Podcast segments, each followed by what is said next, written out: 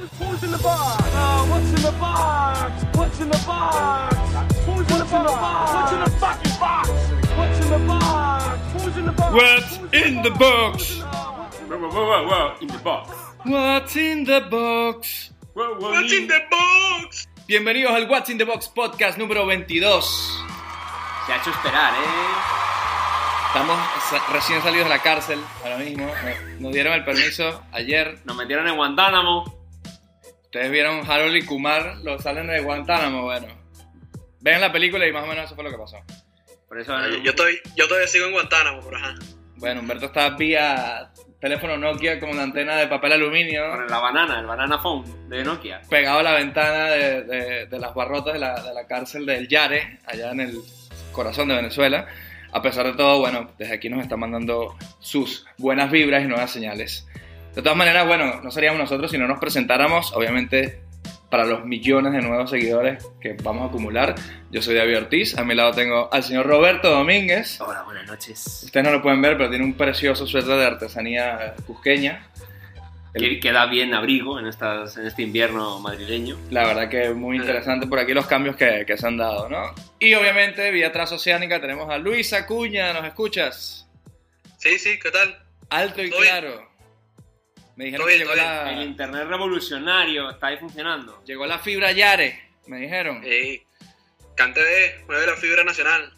Tú sabes que estamos comentando Es antes que... fibra bien bolivariana revolucionaria. Exacto, estamos comentando que cuando CanTV, que es la empresa telefónica en Venezuela, te regala fibra, es que viene con un paquete de, de harina de trigo integral a tu casa y esa es toda la fibra que vas a tener de ellos, ¿verdad?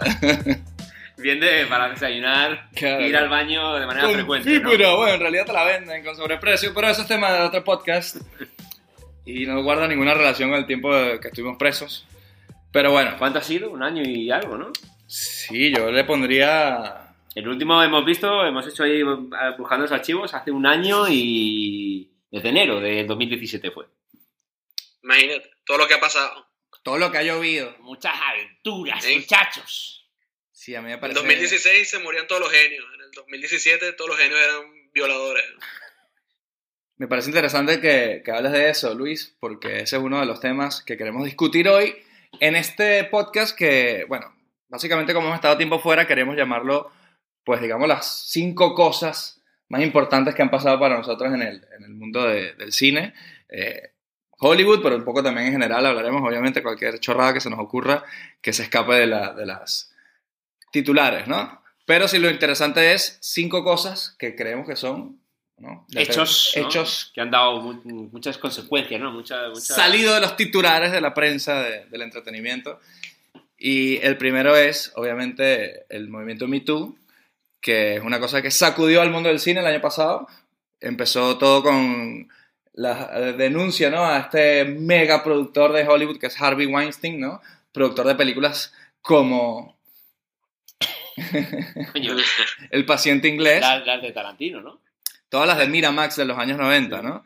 Esta- cuando Miramax fue el estudio que empezó a ganar Oscars y el cine independiente se puso, se puso ahí en el primer lugar en, en cuanto a premios.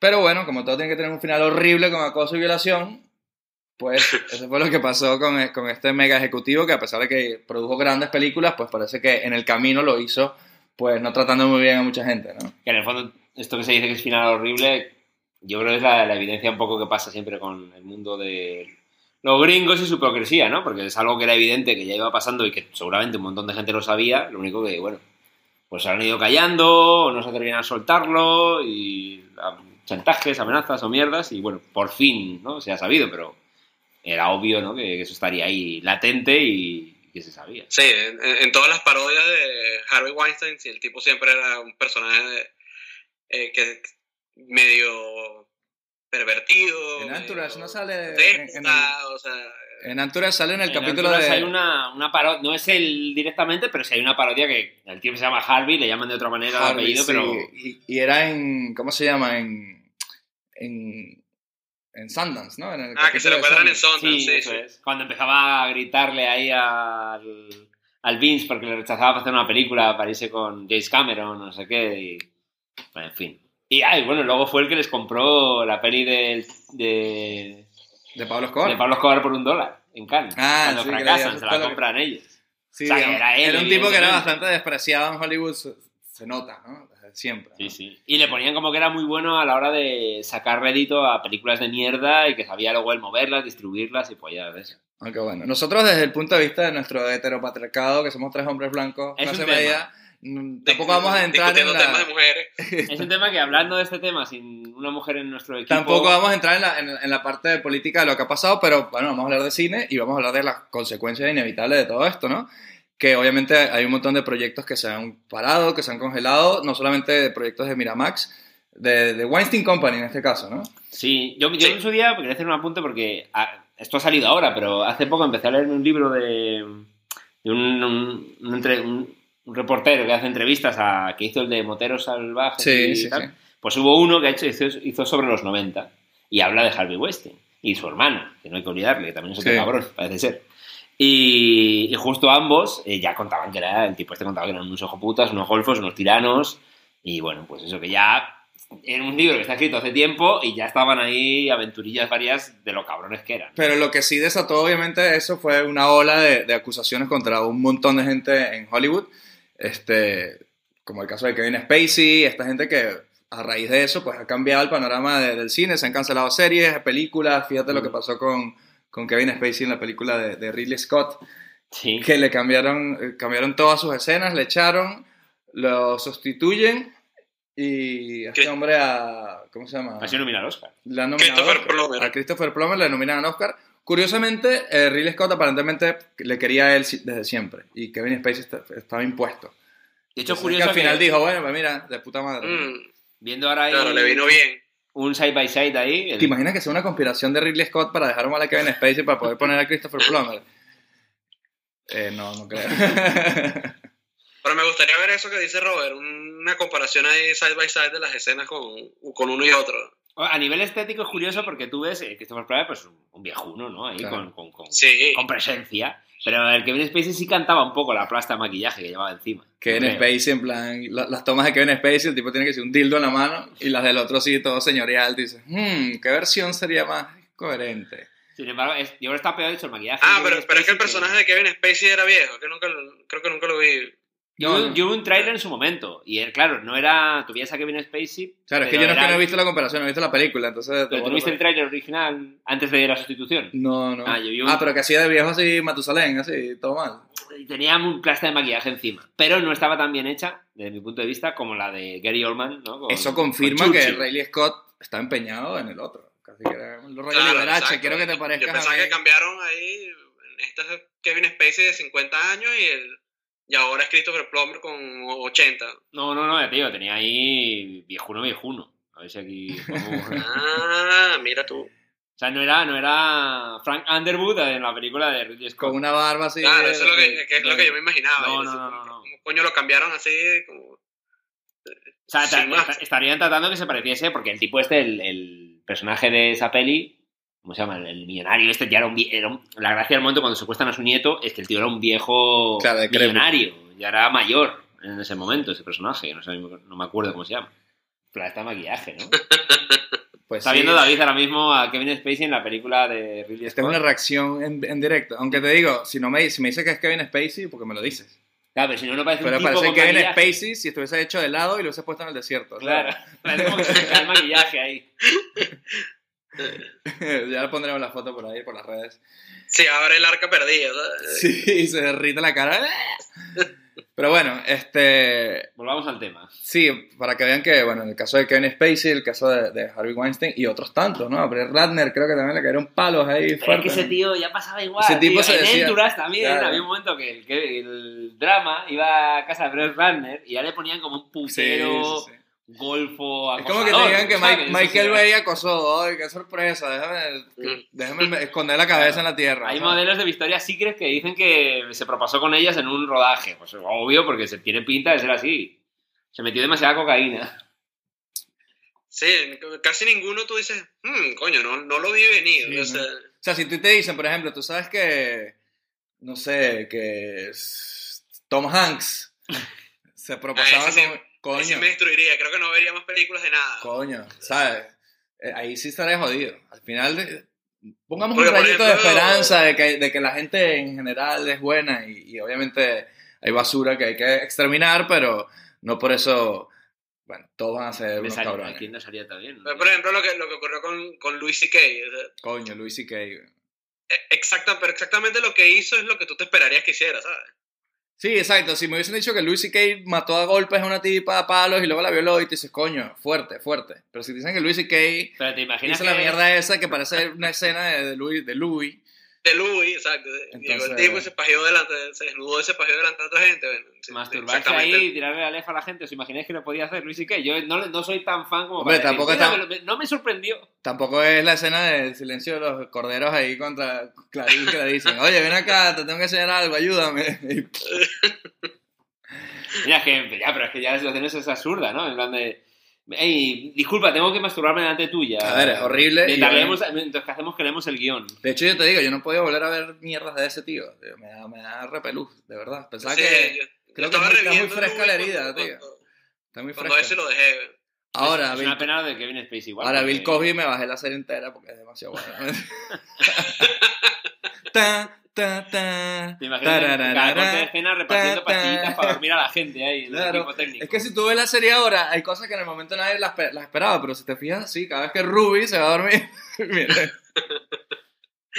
¿No te das cuenta que los niños COVID horror. siempre tienen como cara de sueño, esos niños? Por eso tío nunca podía eh, tener éxito en el colegio, tío. Ahora todo tiene sentido. Y por eso tiene como 50 hijas diferentes que siempre se van cambiando y nietos distintos. Y como, había que- un buen movimiento de, de casting ahí por todos los tocamientos. como decían en Los Simpsons, la coña que encía sangrantes Murphy era que si el, el tercer abuelo que cantaba jazz de, de los Cosby. Y aparecía él ahí un cameo, ¿sabes? Sus años mozos. Pero sí, sí, es un tema ahí que a mí da igual, el Kevin Spacey fue, a mí me da un actorazo, ¿no? Y me parece una putada, y es que lo típico que dices, ah, voy a ver algo, y dices, "Es- es este cabrón, metiendo mano ahí a las auxiliares de producción, ahí aprovechándose de su poderío en el cine. Ya, Eh. Chico, chico, ven para acá, déjame Ay, que te toque un poco y llegarás lejos en el mundillo de Eh, Hollywood. qué, qué horrible. Y te chupa el dedo es- te chupa el dedo índice completo. horror, qué, qué hijo puta. Yo creo que la imagen de Kevin Spacey chupándose el dedo así, con el maquillaje ese que me acabas de enseñar, entre toma y toma, Eh, qué horrible. eso da para que cualquier hombre pueda ponerse de parte de, la- de las víctimas de, de los otros cabrones, ¿sabes? Y sobre todo la forma rara que, que, ¿sabes? que lo dijo, ¿no? Porque fue un poco de decir, eh, hubo hecho este chico, Claro. ¿no? Que, que le contó que intentó propasarse con él. Oye, que me años. pegaste con un tubo por la cabeza. Oye, yo gay, yo gay.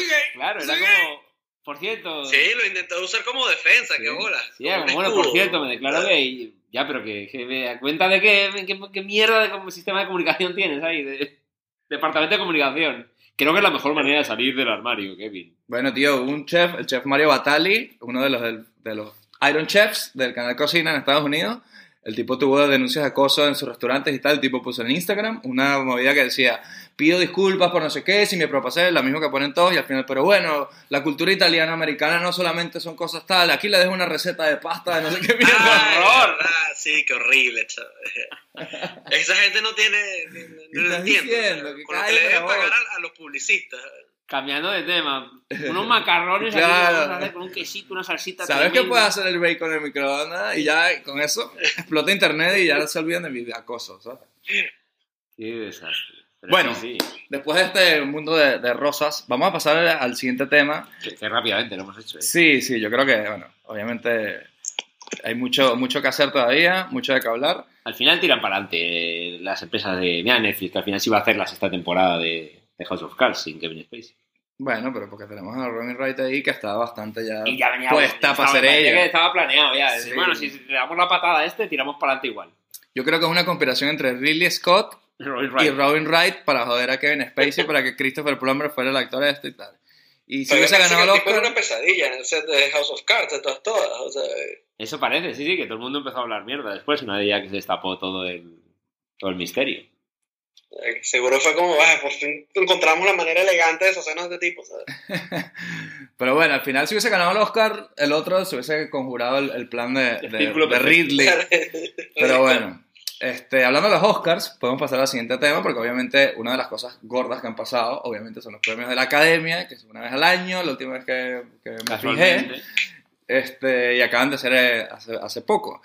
Me parece que no hemos cubierto la, la anterior edición, pero bueno, como tenemos memoria de pez y así es el cine, ya ni me acuerdo quién Ahí te acuerdas que nos estaban persiguiendo ahí por el desierto y huíamos Sí. ahí de los jeeps. Y yo me acuerdo que sí, que yo estaba con una pequeña radio que la cambié por unos dinares y me dijeron que había ganado no me acuerdo cuál película. Obviamente la deshidratación no ayuda en esos casos. Pero bueno, los de este año sí están aquí cerquita y podemos hablar de, de ellos. Este, el movimiento Me Too, ¿no? que es el movimiento de las... Eh, viniendo un poco de la- del tema anterior, eh, dominó, ¿no? Yo creo un poco la, la presencia, un poco en el, en, el, en el contexto, digamos, cada Oscar, digamos, tiene una, una causa, una cosa a la cual reivindicar y en este año obviamente no puede ser otra que, que este movimiento de, de, de las mujeres, ¿no? El di- discurso de Frances McDormand cuando ganó el, Sí, el premio a Mejor pero Actriz. el, el Jimmy Kimmel no, no lo hizo muy evidente, ¿no? Yo- vamos, yo vi la, la gala, me iba a mitad, cuando me desperté a las 5 de la mañana, allá por Arabia. Estaba Robert ahí con sus pantuflas así de puntita de, de Aladino. Estaba en la, en la- en la Comiéndose sala- una tola ahí en, el- en la sala del Emir del hotel. y, pero bueno, eh, no lo tocaba mucho eh, Jimmy Kimmel. ¿eh? Sí es cierto que, claro, en ciertos momentos, y fue un buen momento el de Frances McDormand cuando hizo levantarse a todas las... Claro. Porque ya era un punto de reivindicar, ya no era el Me Too de a mí me han violado también, o me han acosado, sino era reivindicarla a la figura de la, de la mujer en la industria, en general en el mundo y concretamente en la industria cinematográfica hollywoodiense. Y hizo que se levantaran todas las nominadas para dar presencia, para decir que estamos aquí y tal. Fue un buen momento, pero creo que el Jimmy Kimmel este decía que no quería tampoco politizar, ¿no? De esa manera la... Sí, porque también los globos de oro, los, los Emmy, los globos Ahí de fueron oro, más, ¿no? Más que lo- evidente, fue ¿no? como más- Oprah. Salió Que, que fue Oprah un discurso de Oprah y You go, girl. Ahí fue más evidente, yo creo. Una vez aquí, no sé por qué no, no querían darle esa bola. Pero bueno, ya la propia gente era la que le daba la bola, eso, sin duda. Pero bueno, ¿cuáles fueron para nosotros la- a lo que destacamos de, de- estos premios Oscar? La verdad que yo creo que había muy buenas películas, a lo mejor no películas que te marcaran tanto como algunos otros años anteriores, pero sin embargo, como bueno, obviamente son los Oscar, hay nueve nominados a Mejor Película, tenemos unas joyitas ahí. Y para mí, aquí lo suelto, la ganadora, la, la forma del agua, The Shape of Water, no fue ni de lejos la mejor de ellas. Discuss. No, no, yo ahí opino igual. Yo la, la vi y no me dejó. Se le daba demasiada bola, la gente. Había determinados personajes ¿no? de crítica como si fuese una obra maestra y a mí me dejó frío. Bueno, la ves, sí, está bonita, va tirando, pero muy previsible, sin dar lugar a pie a la sorpresa y. No sé, ya si queréis buceamos ya en escenas en concreto, pero no entiendo muy O sea, bien por qué. No entiendo muy bien cómo funciona el pene del hombre pez, yo tampoco. para ti, para ti era previsible que la tía se acostara, que cogiera con ese con el Pero es que eso lo veo como una. No, pero a mí. No, yo ese hablo a fue, ese fue la, la, la, la cosita quirky que le metió Claro, eso para mí Guillermo Toro. no, en trama, ¿no? A mí que se folle al hombre pez este, o sea, sí, eso es más raro, pero no me parece que en la trama suponga o no un problema. Es previsible que todo va, mira, el malo es muy malo, los buenos son muy buenos, no en ningún momento crees que va a pasar nada que, que rompa... Y lo que, y lo que hablamos ayer, yo no me creo ni por un momento que de una escena a otra esta tipa no puede vivir sin ese bicho y está enamorada y me entiende y por qué, Sí. ¿por qué? ¿Qué A pasa? Porque eres muda, tienes que follar un pez. Coño, Eso yo creo que hay un punto medio, ¿sabes? Comentábamos eso, que yo no me... La, la, la tipa era buena persona, era guapa, ¿sabes? ¿Por qué coño? ¿sabes? Porque le- es que le puso un disco y, y, se- y reaccionó, ¿sabes? O sea, entonces mi gata tenía que tener mucho peligro conmigo al lado. Pero es que, ¿sabes? Que le di, co- comi- comió de la comida que le di. Entonces ya está listo, follar. No. Sí, a mí no... Me quedó igual un poco ahí. Yo no me creí ese... ese Si fuera giro. tan fácil. Claro, como si fuera tan fácil. y que fue de un día, fue de un día que fue de un día para otro, realmente, ¿no? La- la- no hay un desarrollo de que digas, bueno, ¿por qué te crees tú que te enganchas tanto a este, a este ser y ya consideras que tu vida ya no es nada sin, sin él y que quieres sacarle de allí? O sea, yo entiendo- yo entiendo que le están pegando, que un pelín más inteligente, ¿sabes? Claro, es que es lo que le decía Robert ayer. Imagínate que fuese pues, John, el rey de los sirenos, y dice, hola, eh, me tienen atrapado aquí, pero yo me encanta la música y podemos, yo qué sé. Pero era un tipo, era un bicho, era un bicho, era, era Zoidberg, ¿sabes? Zoidberg tiene, Además, tiene se más- come un gato, marico. Eso fue Exacto, se come un gato, que perdió a mí la película. Entonces, Sí, verdad, no, no, gato lo ahí. siento, pero si la, la trama es el- este romance, este tal, entre, entre ese bicho y tal, eh, entiendo que el factor shock, Pero el factor eh, cuento de hadas, el factor, obviamente, no, esto no es una historia realista, ni mucho menos, pero no entré, no me lo creo. No, pero está. es que lo que hace que la. Lo que marca la película es el, el quiebre, ¿no? De que, en- que la que ella es una tipa que limpia ahí en, la- en el mundo este de las investigaciones, ahí americanas con los rusos y su puta madre, y el quiebre es conocer al bicho, enamorarse al día siguiente, y eso es lo que determina que hay que salvarle. Claro. Lo que rompe, y, y justo ese quiebre, yo es lo que no me creo, porque no crees que, no empatizas con, con que te creas que el personaje, eso, se enamore, pierda la cabeza tanto, tan instantáneo, de un día Para para otro. su vida por... Con un ser que no te da pie a... Digo, Claro. es que me entiendes, es el único que me entiende. Porque ¿Por ellas qué se te enteran- y se enteran- un huevo, como Claro. esto tiene un puto bicho. ¿Sabes? Ya. Que un bicho que tiene que echarle comida de pescado así en, la bañera. Y, o sea, el horror. y que ella misma le enseña, ah, me- me- le enseñé que huevos así, pero es que él me entiende, ¿no? Te, ¿Qué ¿cómo coño no te va a entender?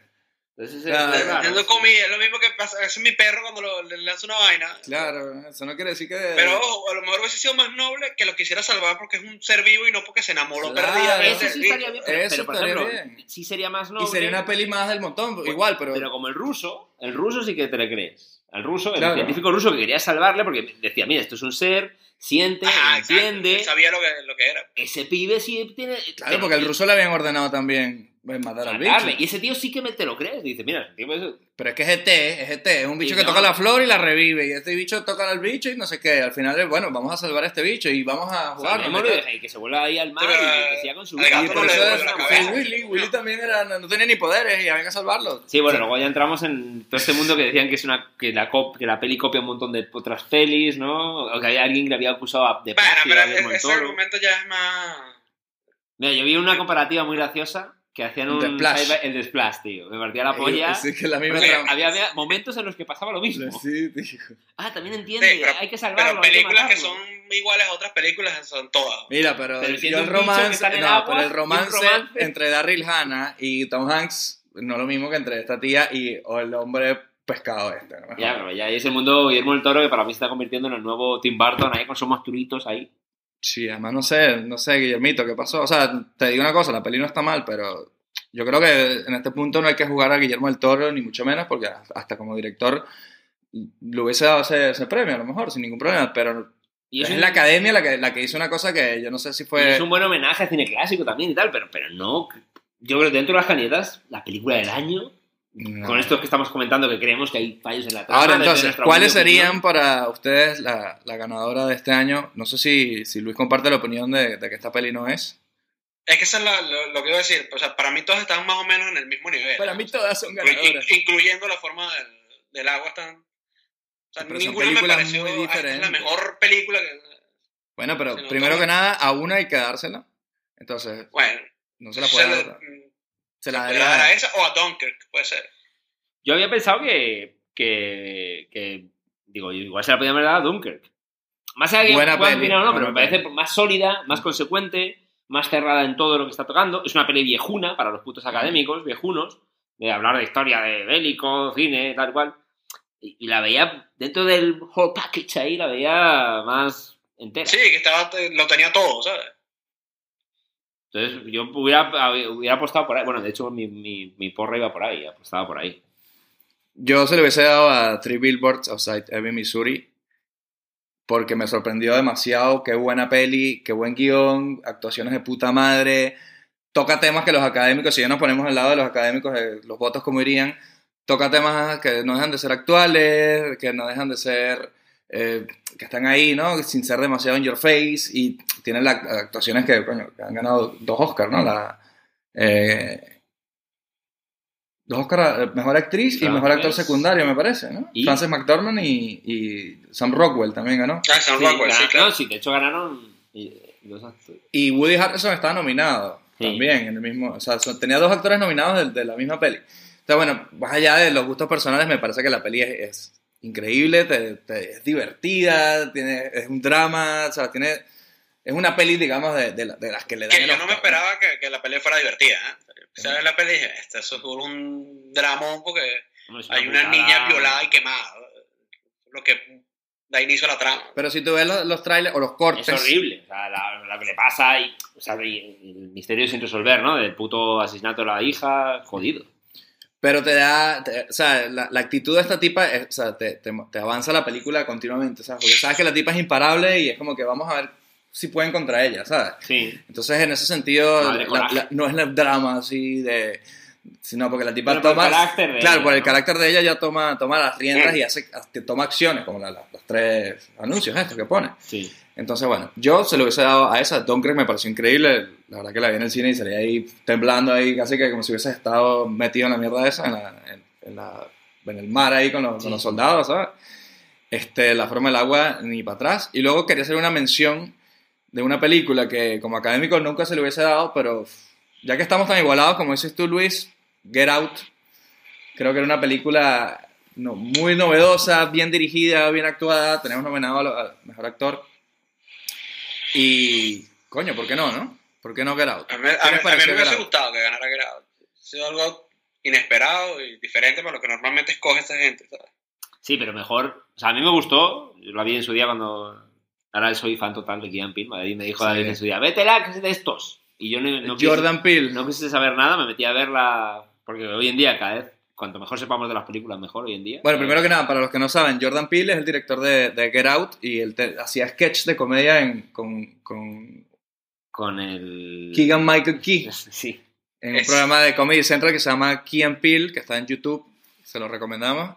Y se respira, a pesar de que es una peli que lo llama un thriller social, un thriller psicológico, que crea un subgénero y tal, y, es básicamente terror, pero con terror de O sea- a su manera, pero sí se respira eh, esos cambios de de tono de- comedia de, de- y- y de comedia que viene de, el cambio de género, ¿no? Claro, que viene del Sí. ese cruce de géneros que, que ellos hacen muy bien los sketches, que son sketches que, que duran 3, 5 minutos. Se nota que se nota la semilla ahí de eso y está, y está bien saber que, que de ese tipo de talentos también pueden salir cosas novedosas, ¿no? No sí, simplemente- si los conoces, sí ves latente, ¿no? Ahí el, el- el origen de ellos, ¿no? Pero sí es una peli que tiene su entidad propia. O sea, po- eh, Jordan Peele a lo mejor podía haber hecho el remake de Policía de Beverly Hills.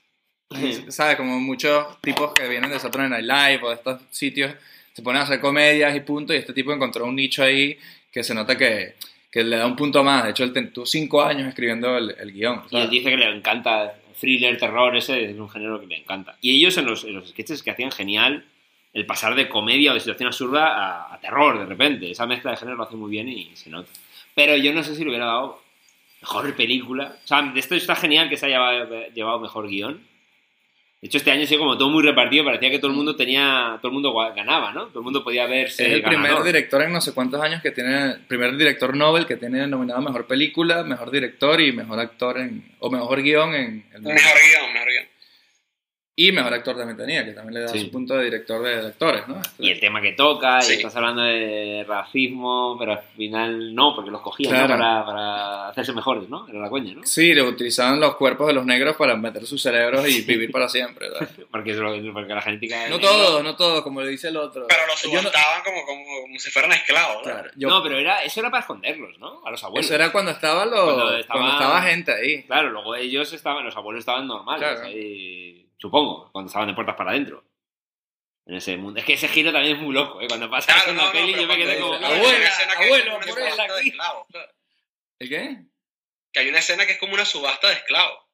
Sí, Pero cuando por el cuerpo, por el ¿no? cuerpo de él. Por el cuerpo. Cuando- Por el cuerpo del tipo. de- Es muy loca ahí cuando ese giro ahí, porque tú dices, Como- ah, que son todos unos blancos racistas cabrones, no- pero luego no, que yo quiero el cuerpo para meterme ahí dentro. Es y- una peli muy buena para verla, al final. para verla una segunda vez cuando pillas demasiadas pistas, Claro. ¿no? Que, por ejemplo, cuando le están enseñando la casa a él, que le enseñan la cocina y apenas abre la puerta, ¡ring! Se ve que está la, la, la piba esta, que es la abuela, y dice, esta era la cocina, a mi, a mi madre le encantaba, guardamos un pedazo de ella aquí, algo así, ¿no? Como que es esta tía.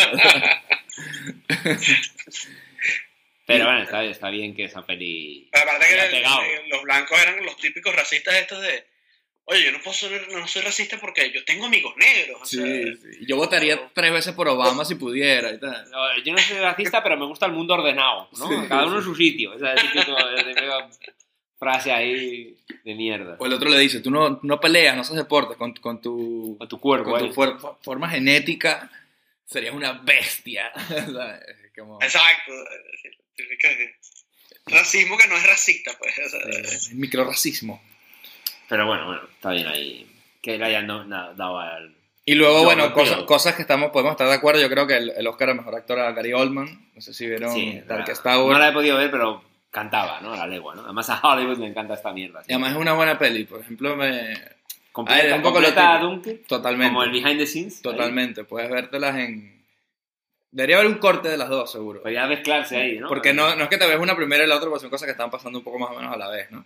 Este, pero está interesante porque el personaje de Churchill, que siempre uno lo tenía así como señorial, que no se equivocaba, todas sus frases son la polla, increíble tal, ves la parte humana y, y la oposición que tenía ese tipo, ¿no? Que todo el mundo decía, ah, ya está el viejo chocho este con su discurso, sí, muy bien, mucho discurso, pero tal. Y al final el tipo tenía razón. De hecho, él, el, el genio de, para él, que yo me di cuenta al ver la peli, fue que él era el que tenía calado a Hitler desde el principio. O sea, él no, no andaba con, con tonterías. Él Que sabía, sabía que iba- sabía cabrón, lo que iba a pasar y que no se podía fiar ni negociar con él ni nada, porque toda la película es que hay un bando del, del gobierno británico que quiere negociar y cree que puede haber un- una salida pacífica y tal. Y este tipo sabía que naranja china. Que él, él- él siempre tenía ese, ese enfoque, y ya en otras ocasiones le había pasado que aplicando ese enfoque había muerto un poco de gente Claro. sin razón. Que siempre le recuerdan, le recuerdan eso en la película, ¿sabes? Como- Pero el mismo, sí, y el, y el mismo Rey es el que dice, bueno, reloj roto da la, da la hora correctamente dos veces al día. Dos ¿sabes? veces al día por lo menos, exacto. Pero bueno, peliculón, peliculón. Frances McDormand como mejor actriz, ya hemos hablado de, de Three Billboards, la verdad que como en sus mejores tiempos, ¿no? Aunque no, nunca ha sido mala, pero bueno, ha hecho su Transformers 3 y esa cosa también A en el mí me camino. llama la atención ella en el mundo real. O sea, Sí, sí, es como la, No la, sabes si la- está- la hierba de Aquí no hay quien viva. porque ¿no? está tan zumbada o, o siempre ha estado así, es que no la conozco. Yo la he empezado a ver ahora porque está más presente con los premios, pero digo, o parece que interpreta un papel.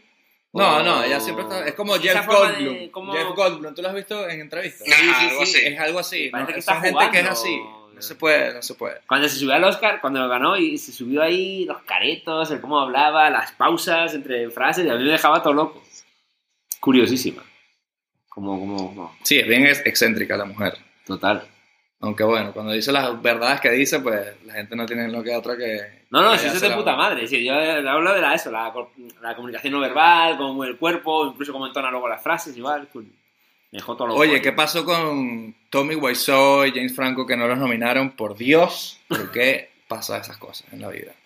Tommy ¿Tú sabes Wiseau no, no, Tommy tú- Wiseau... no debería estar nominado. No, yo, yo digo que si a James Franco lo hubiesen nominado para lo que sea, Tommy Wiseau lo hubiésemos visto en los Oscars subiéndose ahí al escenario y eso hubiese sido el momento de la noche para mí, como en los Globos de Oro cuando intentó, Como lo hablaba de intentó hablar ahí, ¿sabes? Sí, bueno, Quitarle el micrófono a, a James Franco. Que eso fue un poco cante. Pero que, que, que bueno como lo para, ¿no? Lo para y le dice, mira viejo, ya está, hasta aquí Claro, la cosa. Que, que la película la he hecho yo, no Claro. quieras gorro- gorronearme y que hacerte que ya lo está haciendo, está volviendo a la vida a nivel Sí. famoso cutre. Sacó una película ahora que se llama Best Friends Sí. con su amigo Greg.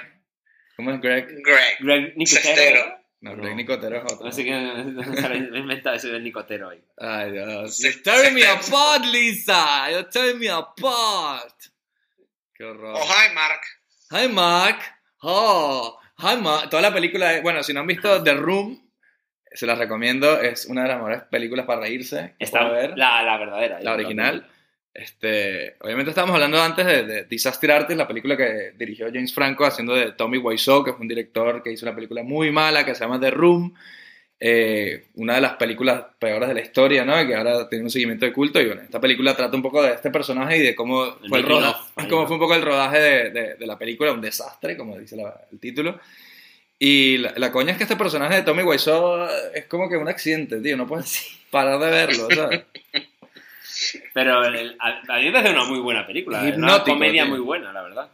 Está- De hecho, también hubo una reivindicación de que por qué no, que es lo que siempre pasa en el cine, ¿no? El reivindicar la comedia, ¿no? Como para los premios también. Y que es el hecho que no se nominen tantas, que es un tema ahí que debería cambiar. Porque es una película, a mí, a mí- y es, es tragicómica también, porque en el fondo Tampoco es que una es- comedia 100%. Por eso digo, eh, eh, ese, ese breve apunte. No era Neighbors 2. Claro, ¿no? claro, claro. Pero que se le... Que también, tiene a, Dave, también tiene a. Dave Franco esa película. Es que los, dos- los dos putos hermanos lo hacen muy bien. Y es una putada, porque es de gente tarada, pero que persigue un sueño, Sí, y están sí. tarados y joden a otros. y- Es bonita, es bonita, es bonita. Que por cierto hay un, eh, es como incómodo porque hay como una tensión sexual ahí entre Sí, Wiseau y, y- y el amigo, pero Eh, son hermanos, la eh, discoteca en Disaster ahí. Artist son, son hermanos, ¿sabes? Ah, bueno, claro, que los dos actores son dos hermanos que están haciendo de, de tíos que tienen tensión sexual, ¿no? Es un poco creepy. Tú sabes que James Franco dirigió la peli metido en el personaje de Tommy Wiseau, ¿no? Sí, lo vi en una entrevista con, con Seth Rogen, creo que estaba diciendo, ech- echándose cuenta. Entonces imagínate un tipo metido en un personaje que está dirigiendo una película, pero tú también estás dirigiendo una película, pero estás metido en el personaje y estás actuando como él, y o sea, tiene que ser bastante, Un poco loco, bastante lioso, ¿no?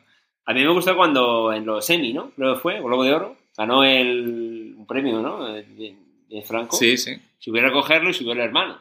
Y fue como muy bonito ahí cuando decía que por fin trabajaban juntos, que no sé qué, que él llevaba Sí. intentándolo tiempo. Pero y sabes que Dave Franco- Brothers, ahí, Dave Franco- Brotherhood. Dave Franco, digamos que rehuyó de la, de, la, de la idea de trabajar con su hermano desde el principio. Dijo que era una cosa que él lo hizo a propósito. Ajá. para que no se viera la coña de que como es el hermano de él, siempre sale con el hermano y tal, y quería hacer sus cositas, que bueno, yo creo que la- las ha hecho en sus Sí, comedias. y Pero que aún así quería. Pero que le molaba trabajar. Quería trabajar. Claro, con y en este punto a lo mejor ya tiene la, la seguridad y, y- propia. y este, Sí. este guion, esta idea, pues, pues era propicio para eso y la verdad que... Y encima Tremenda cabrón- película, encima muchachos. El cabrón se parece, tío. Dave Franco, Sí, Dave Franco sí, sí, al sí. otro, al cree que este, se parece. ¿Te parece? Sí, sí. Pero la peluca y con el pelo que le habían puesto se parecían los dos. Oh, hi, Mark. Bueno, pues se las recomendamos también The Room y The Disaster Artist. No, con- no confundir con Room. No, No, que no. también es muy buena. no se van a reír, no se van a reír nada. nadie se ríe. Bueno, yo me reí las dos. Mentira, mentira, mentira. Pero sí que hubiera estado bien que una nominacioncilla le hubiera caído bien a, a, a The Room. O sea, a The Room no, a, a Disaster. Pero tenía, ¿no? Por guion. Yo no Yo adaptado, no verdad. creo. Pero de actor, digo. Yo pensé que le podía caer a James Franco. También estaba metido con Es que no, no le cayó por el tema de, supuestas de denuncias de las, acoso. ¿no? de las acusaciones de acoso y tal. verdad. Pero también decían que, que luego, al final, ¿en qué quedó eso? Que no fue nada, ¿no? O fue una mentira o no. O fue el, el ti- el tipo ni fue a, a- a los premios. Ya. El ojo de del huracán. Pero bueno. ¿Y qué más? ¿Qué más? ¿Qué Bueno, más tenemos algunos, algunas premiadas más en la, en la noche de los Oscars. Sí. Como, por ejemplo, tenemos la película animada Coco, El que no llora está muerto por dentro. Debería ser el subtítulo así entre paréntesis. Oye, todavía tengo que verla yo. ¿No has visto Coco? Tengo que llorar, ¿no? Yo estoy de lloro fácil. Coño, pues... Parece que soy un tipo ahí como cabreado siempre, pero luego tengo mi corazoncito. Qué horror. Eso me da ganas ¿Cuál fue la de última película en la que lloraste? ¿Eh? ¿Cuál fue la última película en la que lloraste? Eso daría para un programa, ¿no? Como decimos ahí las coñitas de... Placeres culposos, Placeres culposos, películas de llorar. Coño, pues no estaría mal. Eh, estaría pues mal. estaría Me bien. la anoto, me la anoto. Bueno, guard- guardémoslo ahí, si queréis. Pero la última que has visto que has llorado, eso no te vas a escapar. Recuerdo que en Interstellar ahí tuve muy Coño, pero eso fue hace muchos años, no me jodas. Pero que sí, cosa- no, digo de, de impacto de, de- de- que me tocó. Pero ahora mismo últimamente. Por eso digo, tengo que hacer memoria. Yo ayer viendo a Tonya cuando hizo el triple axel y cayó bien. Un momento ahí. Pero yo veía- pensé que porque veías que el croma estaba mal puesto y llorabas de rabia. Y de, ¿por Ahí ¿Qué está mal hecha esa integración de la Actuaciones, cara? 5 estrellas. Efectos de croma, patinaje, una estrella. Lo siento mucho. Has, teni- has tenido que esforzar. Si hubieses aprendido a patinar, Margot Robbie, de Oye. verdad, a lo mejor te hubiese ganado la Oscar. Tenía que contratar a la, a la, Claro. a la mamá de, la verdadera Tonya Harding para que le dieran Para, palo ahí. para para que le quemase cigarros en la cara. ahí. Le apagase cigarros ahí en la cara. Madre mía, qué vida esa. Coño, además que la historia de Tony Harding lo, lo que me rayó un poco fue que es que no tiene ninguna ventana de optimismo esa mierda. Fue como que me le daban palo de niña, palo el marido, palo la vida y al final la jodieron y le, le quitaron la licencia, lo único que ella sabía hacer y, y ya, y al final ponen que Tonya Harding ahora eh, en bolsa en el supermercado.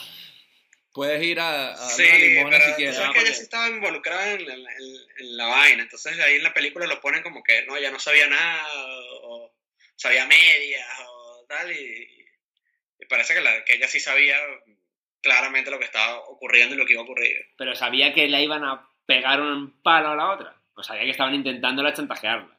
Que le iban a hacer, no, que le iban a hacer algo gordo, pues.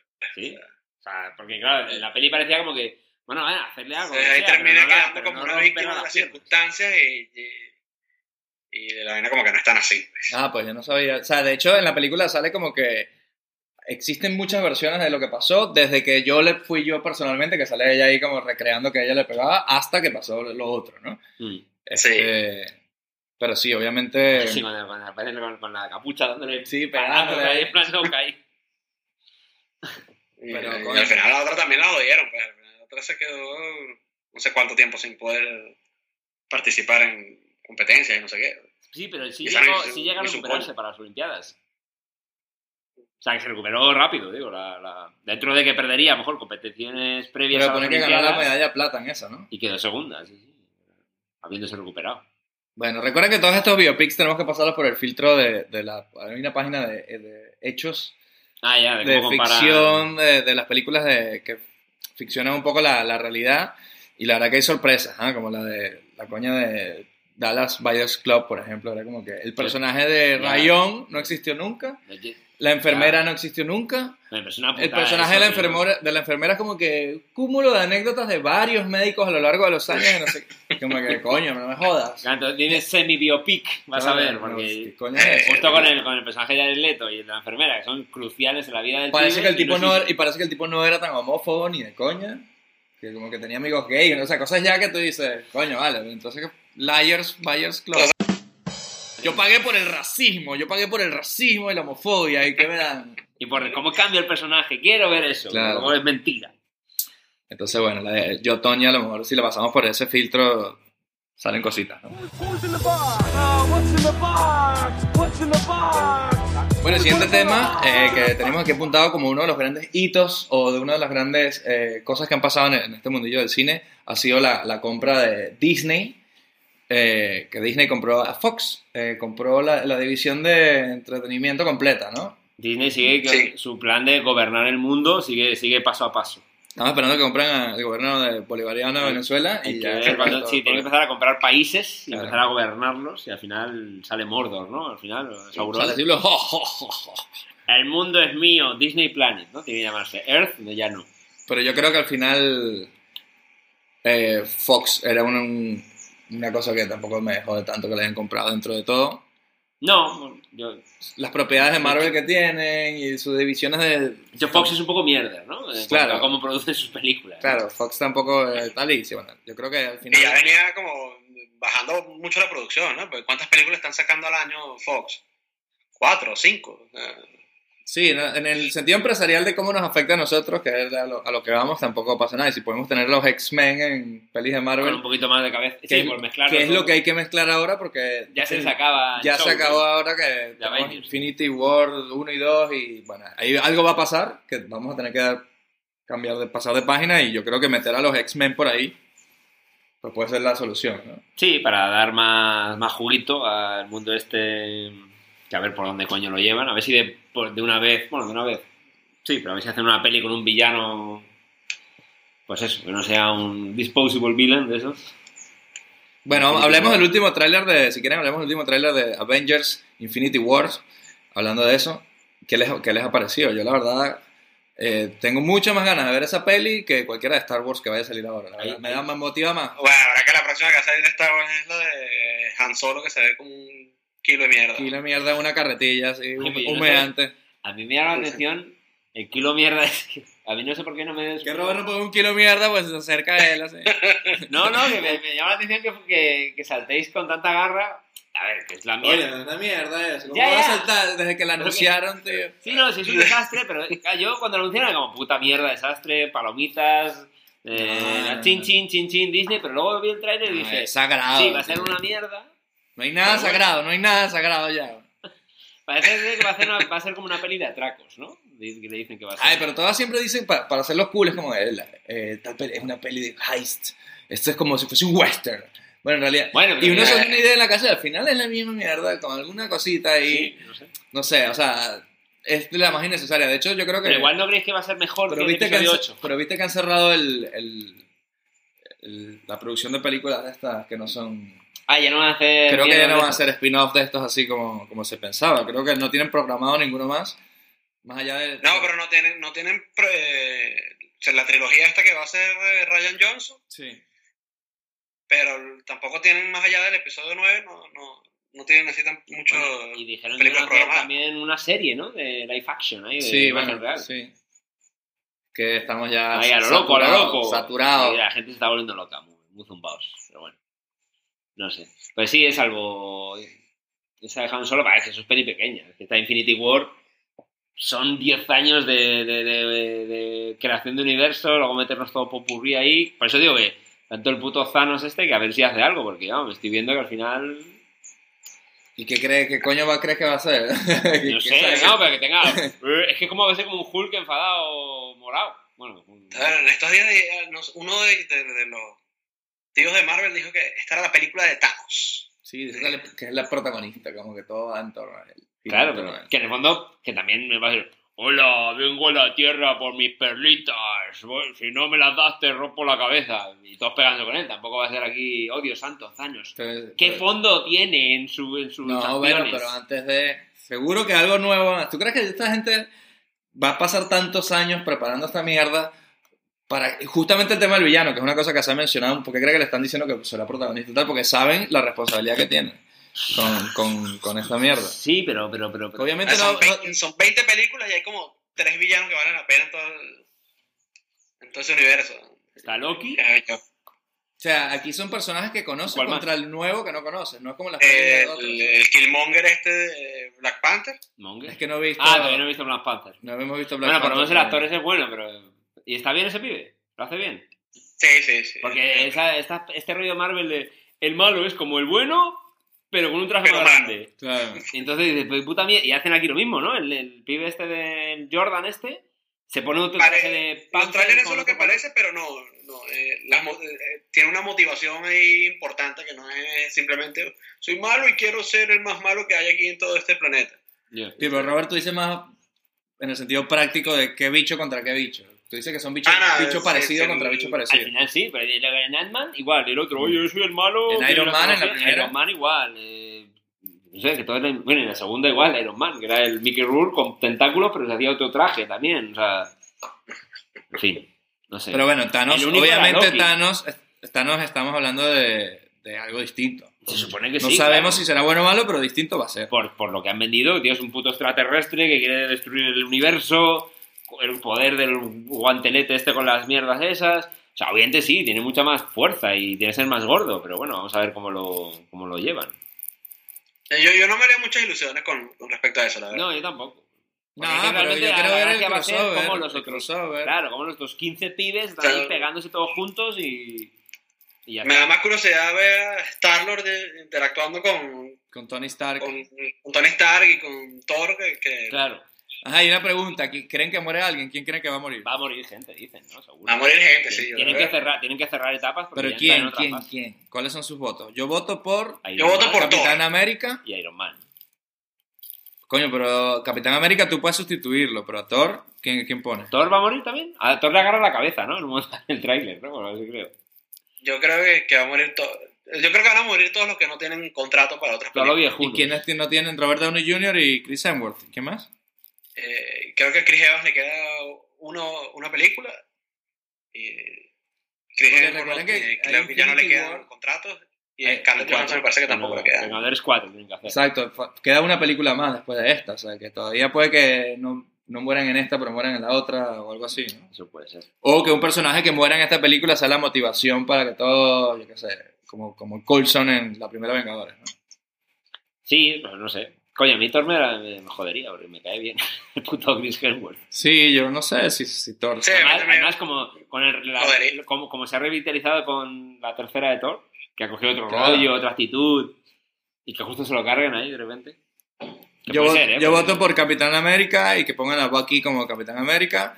Y coño, es un personaje suficientemente importante, es el líder de los Avengers. Sí. Bueno, era, ¿no? Ya ni me acuerdo. Sí. Sí, sí. Como para, como para tener peso a la movida, ¿sabes? Y Iron Man, ¿no? Yo creo que dicen que seguro, ¿no? Yo creo que también dicen. Por el Robert Downey Jr., que, que está un poco ya cansaete de, de hacer esas pelis. Bueno, porque se jode que cobre. y- No, no creo, no creo. No creo que lo jodan. eh. ¿No? Joder, ya... Hombre, si te cagas a Iron Man, claro, puedes decir, ah, venga, ya el Capitán América ahora viene el Bucky este, vale. Pero claro, Iron Man es Iron Man, ¿no? Falta que entre mi mamá ahora sí. Oye, ¿puedo, puedo pasar la escoba en el Sí, cuarto? Mamá, ya va, que estoy hablando de Man Estamos hablando de muñecos de seres que no existen. ¿Quién es más Y fuerte, estamos, Batman o estamos Man? preocupados por su, por su integridad. Hijo, llevas, llevas rato hablando de esa mierda de los cómics. A ver, ¿Quién, ve- ¿Quién pegaba más? ¿Iron Man o Thor? ¿tú no ves que hay un día soleado allá afuera hoy? Sal un Sí. rato, hijo. Se estaba friqueando demasiado. La. Pero bueno, así somos. Así somos. Y bueno, como última, eso fue una buena alerta, ¿no? Para eh, ir a nuestro último punto. Ah, poner una, Una alarma, ¿no? de- eh, Hasta ya recordar que sois adultos. van a llamar a servicios sociales y no paran ya los vecinos. Este, el último punto eh, que queremos hablar hoy de evento que ha pasado este año es, es importante. Es gordo, lo hemos dejado para el final porque es una cosa que, que sobrepasa todos los temas que hemos hablado. Y es la gran afluencia de películas de Dwayne Johnson en el cine. Bueno, y series de televisión. ¿eh? este año en televisión y cine. Este, ¿Cómo lo hace, no? ¿Cómo lo hace? ¿Qué- ¿Por qué está en, en todos lados? ¿Cómo hace para hacer tantas películas? Hay un solo Dwayne Johnson, a lo mejor hay más de uno. Entonces, a mí me parece... Ah, bueno, eh, para los que no sepan, estamos hablando de The Rock. El luchador, ex luchador de wrestling. Claro. Este, Tiene una pelea ahí con uno de los de Rápido y Furioso, ¿no? Y- eh, con el Vin Diesel este. no, no, con uno, con el... Es que yo no he visto las películas, ¿sabes? Entonces no... ¿Cómo que no has visto las películas? De la, Las de Rápido y Furioso no las he visto. Ninguna. Desde que La apareció primera. Johnson. Ah, pues desde que apareció él, todo ha sido una maravilla. Creo que desde la... De, hecho, de hecho, le ha quitado papel al, al inexpresivo eh, Vin Diesel y creo que iban a hacer una especie de spin-off de, Ah, sí. de Jason Statham y Dwayne Johnson juntos. Porque tú sabes que él tenía... tu- y tuvo una rifirrafe ahí con... ¿Cómo se llama este tipo? Con... ¿Cuántas películas tiene aquí en el...? en el- Con Tyrese. Ah, con sí. Tyrese tuvieron ahí un feud ahí por Twitter de, de si estaba él en la siguiente, yo no estoy, algo así todo Ah, bueno, con él, con él, es lo que estaba diciendo, sí, claro. Y el otro fue como que, bueno, imbécil, van a tirar los números, Eh, ¿sabes? Claro, porque este pibe ahora todo lo que toca es oro en taquilla, por lo menos. Entonces, Fíjate, la, del estamos viendo aquí la, la, la filmografía y del 17, del 2017 al 2020, hay un chorreo de películas ahí Sí, vamos- anunciadas, pre-production. vamos a hablar de la época del 2017, ¿no? Que tenemos Fast and Furious 8, que la verdad que no le gana a las 7. No, no estoy diciendo que ninguna es Son buena. horribles, tío, es una puta mierda. Eso sí que es No, puta no, pero mierda. bajo ningún concepto en- quieran creer que estoy diciendo que ninguna eh, de esas películas y- es buena. y lo que decías tú de Yotonya, ahí sí que cantan los cromas y los Coño, coches sí. y toda la puta mierda esa. Coño, solo en un podcast como What's in the Box podemos hablar de Yotonya y de Fast and Furious Furious. 8 en la misma frase, ¿sabes? Hizo Baywatch, ¿ustedes vieron Baywatch? Yo, No, yo no. gra- doy gracias. Coño, la, que- no. la- la quería ver, ¿qué tal? No, no, no la he visto. Mira que, mira que yo he visto Hot Top Time Machine 2. Pero es comedia, ¿no? Yo tengo credenciales de pelis malas, pero esto yo no lo soporto. Con el Zac Efron ahí, que por cierto, que bien lo hace en Disaster Artist. Coño, sí, papel de loco ahí. Papel ahí de, de actor que le tiene que pegar al otro. Y Jumanji, quería hablar de Jumanji porque Jumanji es buena peli, ¿eh? No la he visto. Jumanji Welcome to the Jungle, secuela de la película que si la ves ahora, que no es tan buena, del 95, de la original Jumanji con Robin Williams. Este, coño, no está mala. La verdad que, o sea, no Pero te voy a lo, decir que que sea me, buena. lo que me tira para atrás es Kevin Hart. Con su sobreactuación ahí. De gritón ahí. Ese tipo no me, no me da risa. Puede ser. Coño, pero, pero si la ves vas a tener un heart attack de la buena que es. no, pero fuera de coña, la, la premisa de que están en cuerpos de otra gente, de los adolescentes estos, fun- o sea, le, le da piernas a, la- a- a los chistes, ¿sabes? No, no se queda en la roca de reducción y lo otro tal, y sobre todo Jack Black haciendo el papel de la típica niña adolescente popular así, que se ve metida en el cuerpo de Jack Black, pues está bien, está bien, debo, debo decir. Que a, tiene... mí me, me- a mí es un tipo que me cae bien. Yo lo he visto luego. Dwayne en- Johnson. Sí, Por en supuesto. algunos late night. El tío se maneja muy bien. Parece simpático. He oído decir que igual se presentaba en un futuro a presidente del gobierno de Estados Unidos. Coño, pero eso ya se va a cumplir la promesa de Diocracy del presidente Camacho, Terry Crews. que hacía Terry Cruz. Pues Ah, eh, pero el presidente Camacho no es el presidente Trump. Coño, pero el presidente Camacho. es ¿cómo una mezcla, ¿no? Eh, La for- el Camacho es el- la forma de ser, ¿no? Es Trump y. Presidente Camacho. ¿Cómo se llamaba? Porque él tenía un nombre que era un nombre largo, ¿no? Terry Cruz como presidente, Dwayne Elizondo, Mountain Dew, Herbert Camacho. Mountain Dew, que es como la bebida Sí, esa, sí, ¿no? sí. Entonces, un presidente luchador que se llame Dwayne, presidente de Estados Unidos, mira, pues. Y Ya. Ya lo, ya lo prodijo. Ya lo vaticinó. Pero. Pero lo que decía, me parece muy bien. me cae bien. Ahora, el pibe, yo qué sé, a ver, que sé, que le vamos a exigir. Pero no lo hace mal. ¿Habéis- No sé si habéis visto la serie Bowlers, la serie esta de HBO. No, no la he visto. Pues el pibe, que ahí hace un representante de, de- Él es exjugador de fútbol de NFL y hace representante, tiene su propia agencia de representación. Coño, pues que no es, "Eh, es un tipo duro, pego gente. Ahí el tío lo hace bien. Lo hace. Que puedes decir, no es un garrulo, de, actúa bien. O sea, obviamente un personaje. Y es otro rollo de papel. Un no actor que sale en tantas películas. No pego a, pego a monos blancos gigantes o, o escapo de, quiero ver Rampage. o escapo, escapo de rinocerontes o eh, me meto en terremotos, ¿no? Esa que se llama San Andreas. Que Claro, que eso te iba a decir que ese tipo, lo que, lo que- un actor que sale en tantas pelis y son malas, porque no nos Sí, sí, engañemos, son todas todas las que hemos dicho no son buenas películas, pero que te haga que yo, por ejemplo, soporte una película como San Andreas por él, pues dices, coño, el tipo, o sea, es estúpido, ¿no? Porque, pero es como que es buena gente, yo qué sé, es como, ay, coño, Dwayne, ¿en qué te metiste ahora? ¿sabes? ¿Qué nueva estupidez te has metido para ganarte unos millones de dólares? ¿sabes? Claro, no, no, pero yo se lo digo al personaje, ¿sabes? Porque ¿qué, qué más tiene, tío? Bueno, en fin. Yo en Bowlers me sorprendió porque dije, coño, el pibe lo hace bien. O sea, curioso, curioso. Este podcast está patrocinado por DwayneJohnson.net. Dwayne Johnson. Dwayne Johnson, sé hombre. The Rock. O deberíamos decirle de rock, porque ahora mismo él se dice, se- ¿cómo se le llama? a él? Quiere En el, en el- Johnson, en el cine ya no. no es de rock, ¿no? Dwayne Johnson, no, Dwayne Johnson. Johnson. Un tipo tan duro que se llame Dwayne, es como ridículo, ¿no? Es como un nombre de, de- de niño que le roban el almuerzo en el colegio. Eh, and pero Furious dice- 10, díselo en su cara, pues. Bueno, ¿dónde está el rock? El otro día vi que venía para Madrid, tengo que hablar con él. Mira, Dwayne. Coño, hizo una película de Hércules. Qué horror Ah, ahí. mala, coño. ¿verdad? No me acuerdo yo. Coño, esa la dirigió Brad Randall. Mira, ¿no? y en Pain and Gain, no sé si la visteis, de Michael Sí, Bay. buena peli. Pues lo hacía bien Gain. ahí en comedia. Igual, Pain and. Gain es buena peli. O sea, al tío se le da bien la comedia y tal. que pasa es que, La verdad que si ves toda su filmografía, la mayoría es pura mierda. la verdad. ¿Cuál es la mejor película de Dwayne Johnson? Mira, puso película, voz en Planet 51. Ah, sí, hizo de capitán. el Capitán protagon- Chuck. Baker. El protagonista. Fíjate. Bueno, ya para cerrar este segmento del el evento más importante, que es la presencia perenne de Dwayne Johnson en, en la cartelera, ¿Cómo, ¿Cómo hacer 18 películas en 5 años? ¿cuál es la mejor película de Dwayne Johnson entonces? ¿Cuál podría ser? Yo diría que para mí lo donde mejor actúa es en Bowlers, en serie No, no, de no, no, televisión. no, película, película, tiene que ser película. Ya por joder, porque Pues no he si visto Bowlers. jodiendo, te diría ¿Cómo que- se llama esta que él era un gordo y luego, luego no era gordo?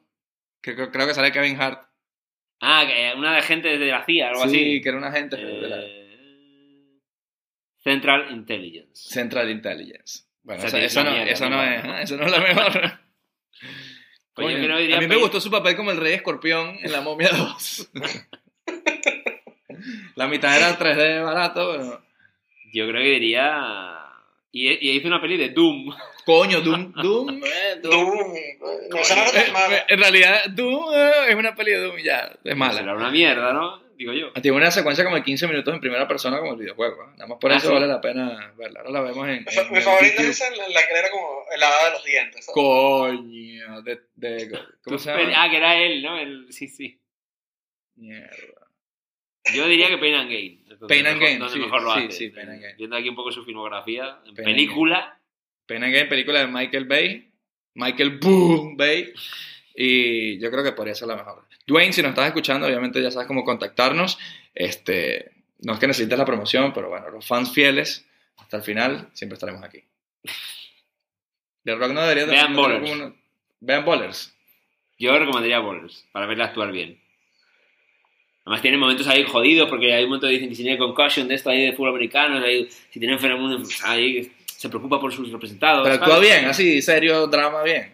Es como Entourage, pero en el fútbol americano. Entonces sabes que tienes tus momentos jodidos, pero también tus momentos de medio humor metido en ese mundillo. ¿no? Champán. De Miami, y champán y gente loca.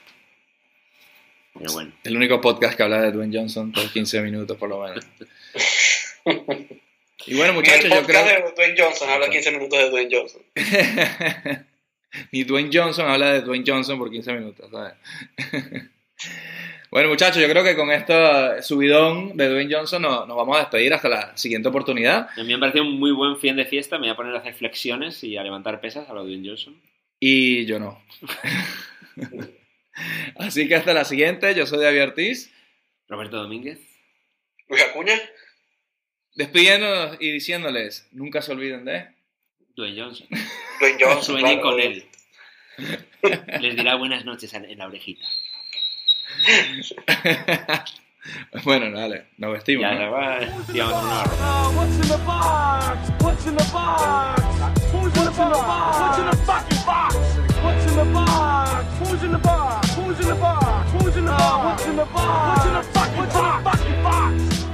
What's in the fucking box?